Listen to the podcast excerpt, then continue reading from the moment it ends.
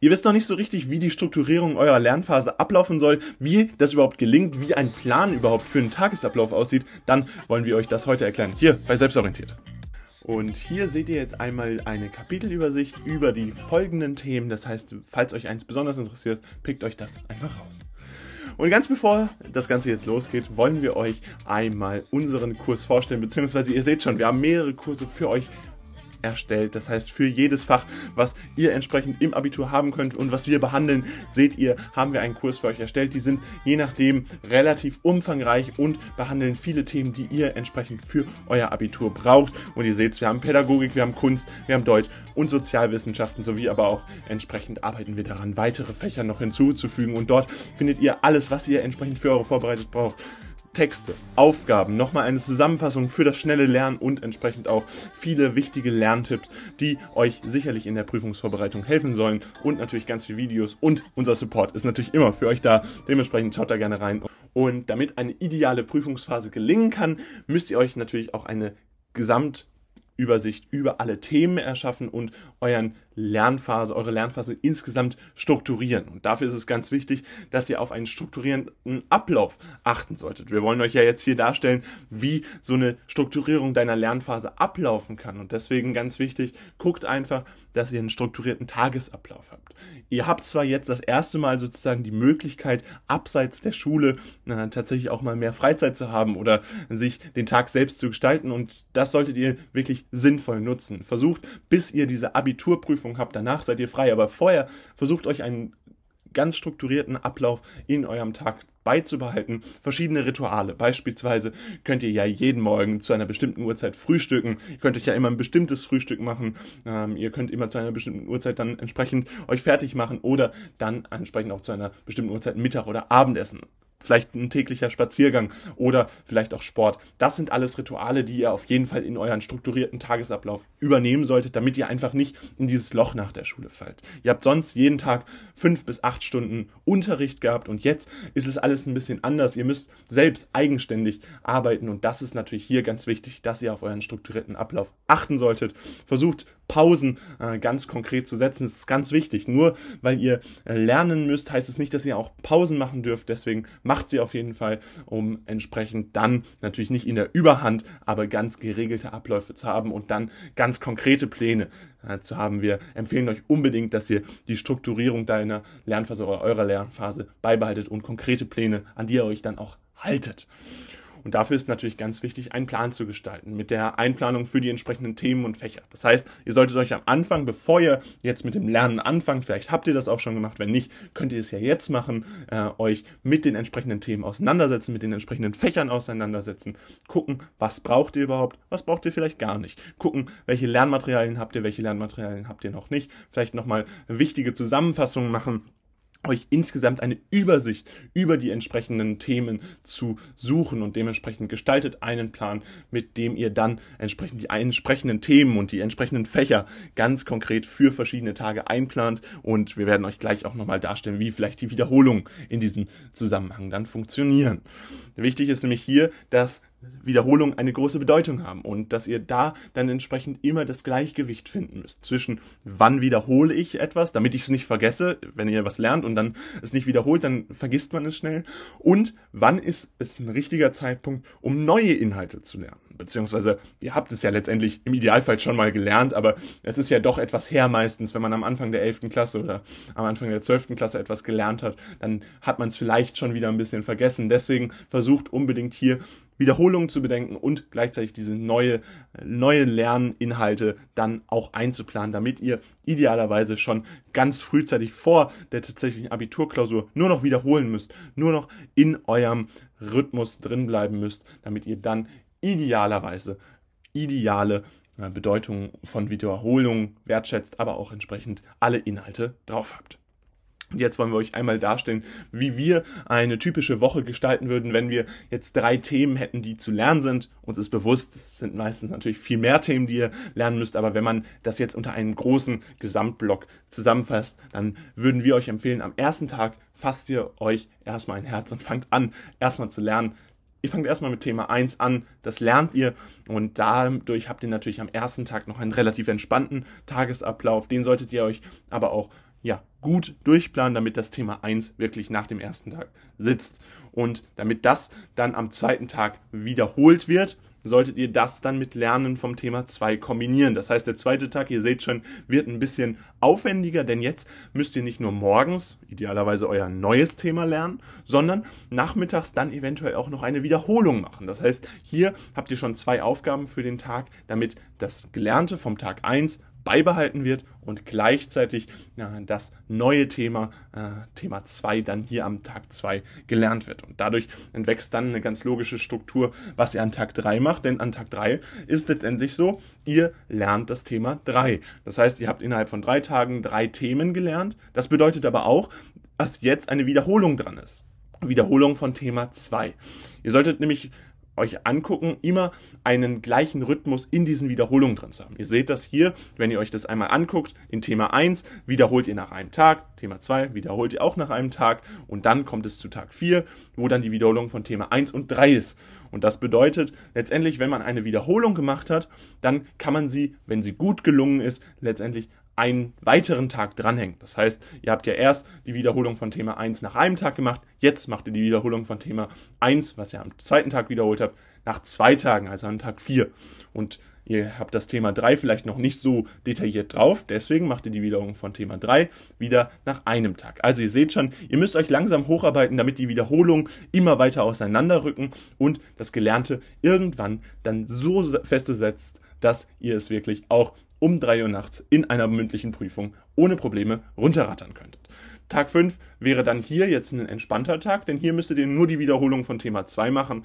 Natürlich, wenn ihr jetzt mehrere Themen als nur drei Themen lernen müsst, dann ist es ganz klar, dann ist es natürlich nicht nur so, dass ihr an Tag 5 dann äh, Thema 3 lernen oder nur Thema 2 wiederholen müsst, sondern vielleicht noch ein Thema 4 lernen müsst. Aber in unserem konkreten Beispiel ist der Tag 5 und Tag 6 auch relativ entspannt, weil hier entsprechend nur die Wiederholungen von Thema 2 und 3 anrücken und an Tag 7 dann nochmal eine Gesamtwiederholung. Ihr wiederholt alles, ihr geht da so ein bisschen aus dem Rhythmus raus. Thema 1 ist jetzt nach drei Tagen dann, Thema 2 ja nach zwei und Thema 3 sogar nach einem Tag wieder. Einfach damit ihr eine Gesamtübersicht am Ende der Woche habt, was habt ihr alles gelernt und so habt ihr natürlich relativ entspannt die Möglichkeit, große Themen zu lernen, immer wieder zu wiederholen und dadurch natürlich letztendlich auch die Möglichkeit, ideal durch eure Prüfungsphase durchzukommen. Und am achten Tag wäre dann idealerweise die Prüfung, die ihr dann sehr erfolgreich abschließen würdet.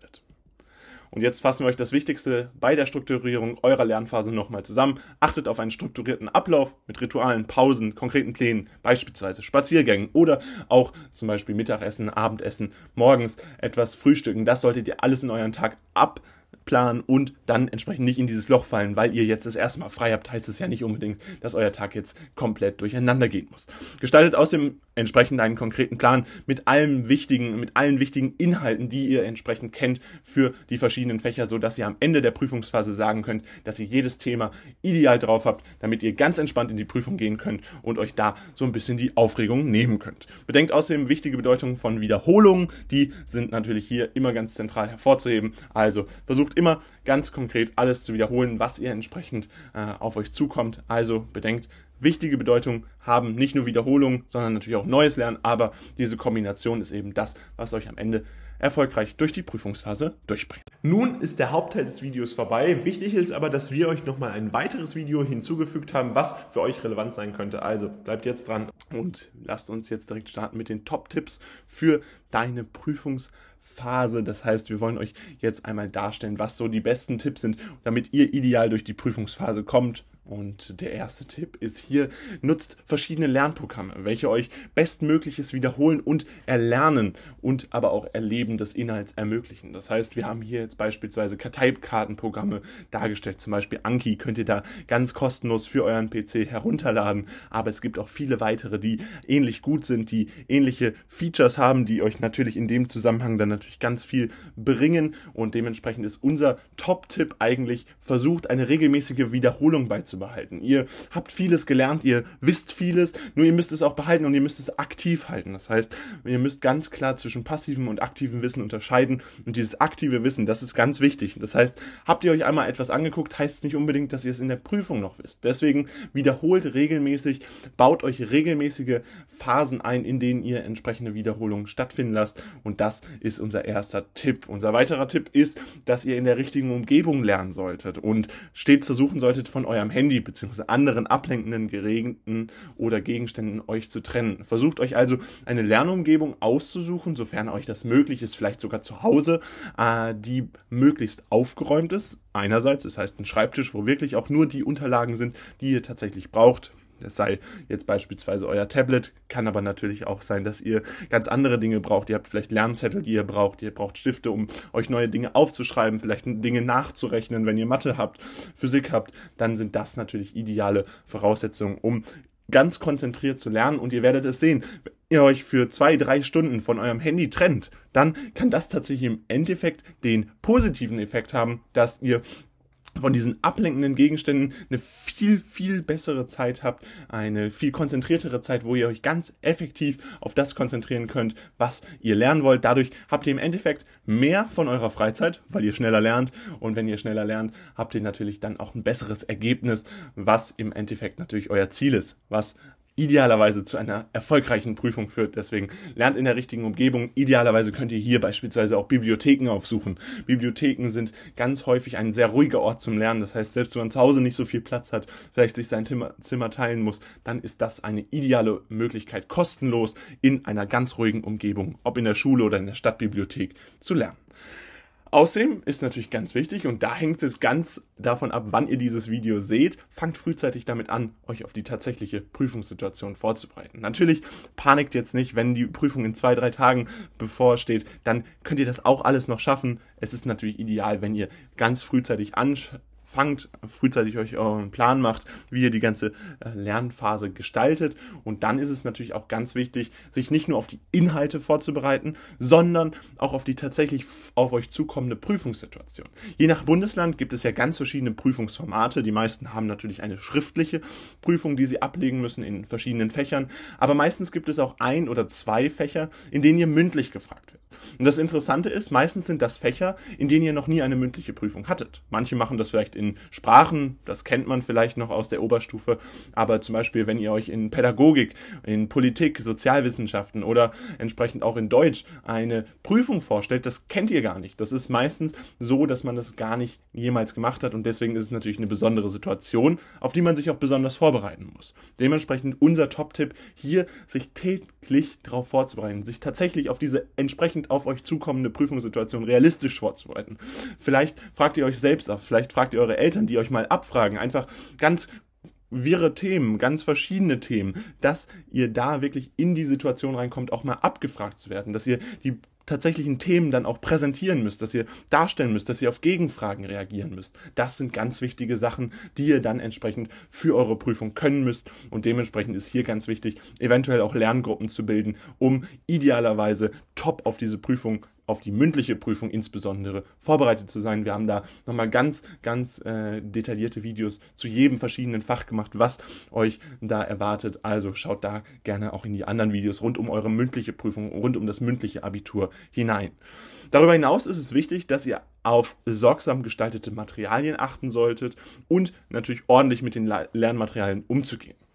Ihr habt es am Anfang in der Werbung gesehen. Wir haben versucht, diese gestalteten Materialien bereits für euch zu machen. Aber letztendlich ist es so, dass auch jeder sich seine eigenen Materialien machen sollte. Jeder sollte sich Lernmaterialien erstellen, die ganz spezifisch auf den Lehrer ausgerichtet sind, bei dem ihr die Klausur schreibt oder auf die Lehrerin, bei dem ihr die Klausur schreibt.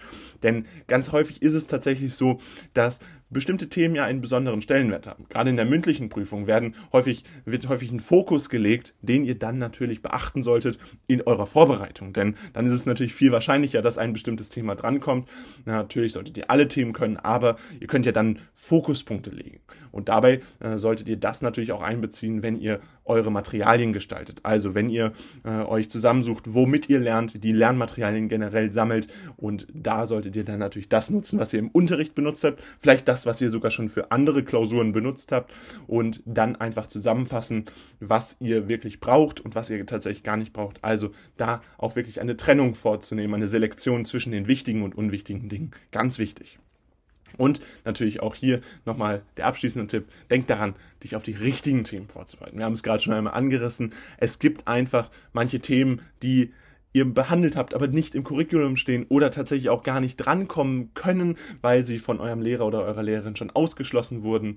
Äh, insbesondere bei der mündlichen Prüfung könnt ihr ja vorher mal was ein bisschen nachfragen. Vielleicht gibt es ja doch den einen oder anderen Lehrer, der euch da ein bisschen entgegenkommt und ein bisschen was ausschließt, ein bisschen sagt, vielleicht ein bisschen Tipps gibt. Ähm, das kommt natürlich ganz, ganz auf die Lehrkraft an. Aber äh, es ist dennoch eine Möglichkeit, wo ihr hier entsprechend ja, die Idee haben könnt oder die Möglichkeit haben könnt, euch auf die richtigen Themen vorzubereiten und vielleicht auch ein bisschen Arbeit Arbeit zu sparen und dann natürlich durch diesen Fokus, den ihr da legt auf die richtigen Themen, habt ihr letztendlich auch die Möglichkeit, viel detaillierter die anderen Themen zu lernen und damit in diesen Themen noch besser zu sein, als ihr es eh schon seid. Also versucht da wirklich euch zu überlegen, wo muss ich lernen, wo muss ich nicht lernen, einfach damit ihr nicht zu viel lernt und euch am Ende ärgert, dass ihr zu viel Zeit in bestimmte Themen reingesteckt habt und dafür andere Themen gar nicht gemacht habt. Und das fassen wir euch jetzt nochmal zusammen. Die wichtigsten Tipps für deine Prüfungsphase sind natürlich ganz klar. Verschiedene Lernprogramme. Ihr solltet euch das Lernen wirklich spaßig gestalten. Es gibt tolle Lernprogramme, es gibt Karteikarten-Apps, es gibt äh, Quiz-Apps, die euch einfach das Lernen nochmal vereinfachen, die auch ein bisschen Spaß machen. Und das ist ja das Schöne, wenn ihr in eurer Prüfungsphase sogar noch Spaß habt. Das wäre natürlich ideal und in der richtigen Umgebung dafür zu lernen, ist natürlich auch ein ganz zentraler Punkt, um ideal in die Prüfungsphase zu starten. Deswegen lernt unbedingt in der richtigen Umgebung, schafft euch einen freien Platz. Eventuell geht ihr in die Bibliothek, wenn es da ein bisschen ruhiger ist. Also das sind Möglichkeiten. Bereitet euch auf die tatsächliche Prüfungssituation vor. Wenn es eine mündliche Prüfung ist, solltet ihr euch gegenseitig abfragen. Wenn es eine schriftliche Prüfung ist, solltet ihr natürlich schon vorher mal eine Klausur geschrieben haben, nochmal üben, wie das überhaupt geht. Die letzte Vorbi-Klausur ist vielleicht schon ein bisschen her, ein paar Monate. Deswegen unbedingt immer wieder üben, üben, üben, auch wenn es Zeit kostet. Achtet außerdem auf sorgsam gestaltete Materialien, damit ihr alles an einem Ort habt. Und damit geht auch der letzte Tipp einher. Bereitet euch auf die notwendigen Themen vor. Das heißt, nicht auf mehr Themen, als ihr tatsächlich braucht. Das ist ganz wichtig, um entsprechend ideal durch die Prüfungsphase zu kommen. Und das soll es jetzt auch schon wieder gewesen sein von diesem Video rund um eure ideale Vorbereitung auf das Abitur. Falls es euch gefallen hat, würden wir uns sehr freuen, wenn ihr ein Like oder ein Abo da lasst. Gerne könnt ihr unseren Kanal entsprechend dann auch mit einem Kommentar versehen. Wir würden uns riesig freuen, von euch ein bisschen Feedback zu bekommen. Wie ist eure Prüfungsphase gelaufen? Wo seid ihr gerade? Was passiert noch und was kommt auf euch zu? Welche Prüfung habt ihr eventuell? Wir sind ganz gespannt zu hören und mit euch ein bisschen zu diskutieren. Vielleicht können wir euch auch noch ein bisschen weiterhelfen. Und ansonsten checkt gerne die Bücher bzw. die Kurse aus, die wir für euch extra auf unserer eigenen Webseite veröffentlicht haben. 20% auf alles mit dem Code WELCOME bekommt ihr dort entsprechend ein bisschen Rabatt und könnt die ideale Prüfungsphase dann direkt starten. Also, ganz viel Spaß und dann sehen wir uns ganz bald wieder mit einem bestandenen Abitur. Haut rein und ciao.